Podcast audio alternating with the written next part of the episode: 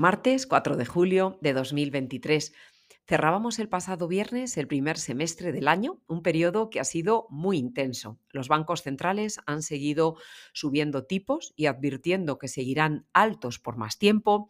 Hemos tenido como consecuencia de ello una importante crisis en la banca regional americana, temor a un default por las duras negociaciones sobre el techo de deuda, tensión entre China y Estados Unidos con episodios casi novelescos de posibles globos espías, una guerra tras la invasión de Rusia a Ucrania que no parece tener final y nada de ello ha conseguido frenar el rally de las bolsas. En esta primera mitad del año, sin tener en cuenta la jornada de ayer, el CAC 40 se ha revalorizado un 14,31, 15,96 el Eurostock 50, 15,98 el DAX, el IBEX avanza un 16,57 y el FUXI de Milán un 19%.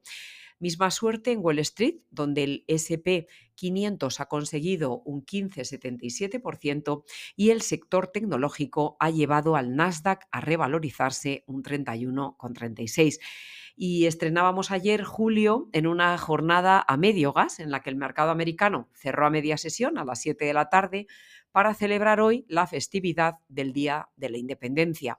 La referencia más importante fue el dato de ISM manufacturero en Estados Unidos, que se desacelera más de lo esperado, hasta 46 puntos, acumulando ya ocho meses de contracción y que tal vez podría restar algo de presión a la Fed de cara a sus próximas decisiones. Mirando las principales referencias de esta semana, recibimos la mañana de hoy con la decisión del Banco de Australia, en contra de lo esperado, de mantener tipos en el 4,10 y lo más relevante será mañana miércoles las actas de la Fed, pero sobre todo el jueves la encuesta ADP de empleo privado y el viernes la tasa de paro y la creación de empleo no agrícola en Estados Unidos que seguirán dando pistas sobre la fortaleza de la economía a pesar del escenario de tipos al alza.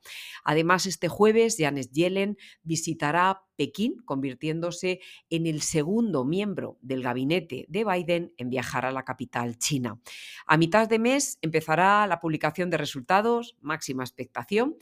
11 y 12 de octubre cumbre de la OTAN, entre el 24 y el 31 los resultados de los test de estrés de la banca europea y finalizaremos julio con las reuniones de los bancos centrales, 25 y 26 la FED y el 27 el Banco Central Europeo. Sin duda, verano importante que no dejará indiferentes a las bolsas. El Financial Times nos trae, como siempre, en su portada tres titulares. En primer lugar, el recrudecimiento del conflicto entre Israel y Palestina. Apple, que recorta las previsiones para los auriculares Vision Pro presentados el mes pasado. El viernes, por cierto, se coronaba como la primera empresa en alcanzar los 3 billones de dólares de capitalización bursátil. Y como tercera noticia, Arabia Saudí y Rusia, que profundizan los recortes a la producción de petróleo en un esfuerzo por elevar los precios.